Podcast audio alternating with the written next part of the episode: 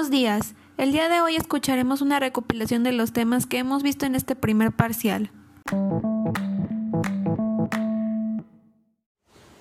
¿Qué entendemos por estrategia logística? Bueno, pues una estrategia es una serie de acciones encaminadas desde la planificación y organización para cumplir uno o más objetivos dentro de un plazo determinado. La importancia de las estrategias es que radican su vinculación con los resultados empresariales. Esto quiere decir que concentra cada una de las fortalezas de la organización para que las acciones estén debidamente coordinadas para obtener los resultados esperados. La estrategia también se basa en cuatro puntos importantes. Estos son objetivos sencillos a largo plazo, que consisten en proponerse una meta o un objetivo el conocimiento del entorno profundo, donde allí se debe estudiar la competencia, saber cómo puedo desempeñar a mi empresa, teniendo en mente las fortalezas, debilidades, oportunidades y amenazas. Y la tercera es la valoración objetiva de los recursos, que se refiere a los materiales que disponemos para la elaboración y venta del producto. Y por último, la implantación efectiva, que es cuando ejecutamos el plan. La estrategia va utilizando desde los recursos como el tiempo.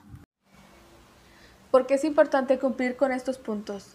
Bueno, porque así se evitan pérdidas en la empresa, se mantiene a la vez el enfoque en el futuro y el presente, refuerza los principios adquiridos en la visión, misión y asigna prioridades en el destino de los recursos, así como mejora el desempeño de la organización. En conclusión, una estrategia en una empresa es muy importante porque permite mantener una planificación y organización alcanzar los ciertos objetivos de la empresa y debe asegurar la supervivencia y la prosperidad de la compañía a largo plazo. Bien, ahora pasemos al siguiente tema. ¿Qué entendemos por la cadena logística? La cadena logística es todo el conjunto de actividades que tiene que ver con el flujo de materiales, la transformación de la materia prima hasta la entrega del producto al cliente.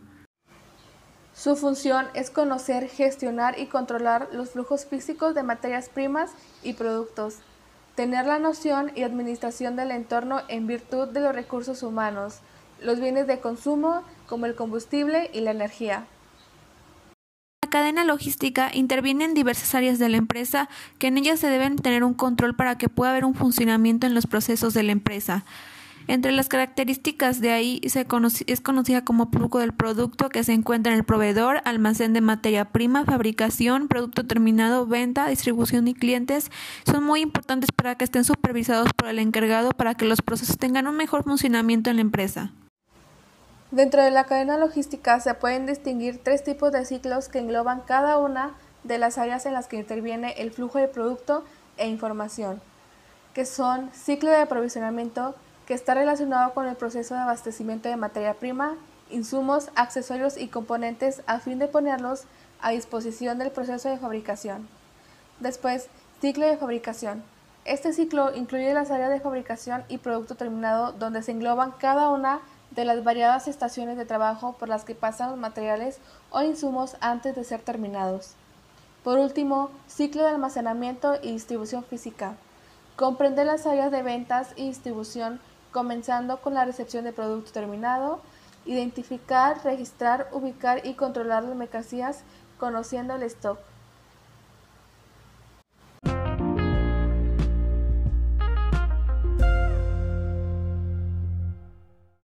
Ahora bien, la cadena logística tiene una relación con el aprovisionamiento, que son todas las operaciones que realiza la empresa para cubrir las necesidades de los materiales para la fabricación del producto.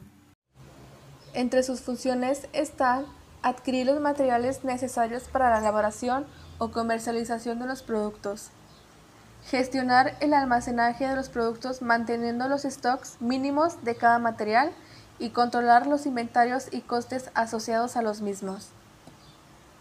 Y para lograr esto se debe tener en cuenta una correcta gestión de inventarios, una correcta gestión de compras y de aprovisionamiento, como por ejemplo dar un servicio excepcional al cliente, tener una buena relación con los proveedores, mantener el stock y controlados. Los beneficios que contrae el aprovisionamiento son la eficacia, optimización, visibilidad, minimiza errores, existe una colaboración entre el cliente y el proveedor y se integra la tecnología y sistemas de gestión.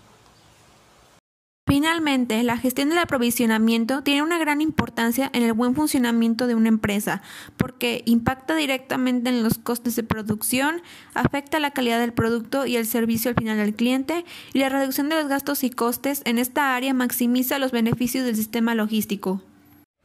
Bueno, esto ha sido todo por hoy. Mi compañera Lisa y yo les damos las gracias por escuchar nuestro podcast. Esperemos que esto les haya sido de gran utilidad y retroalimentativo. Gracias y nos vemos a la próxima. Bye.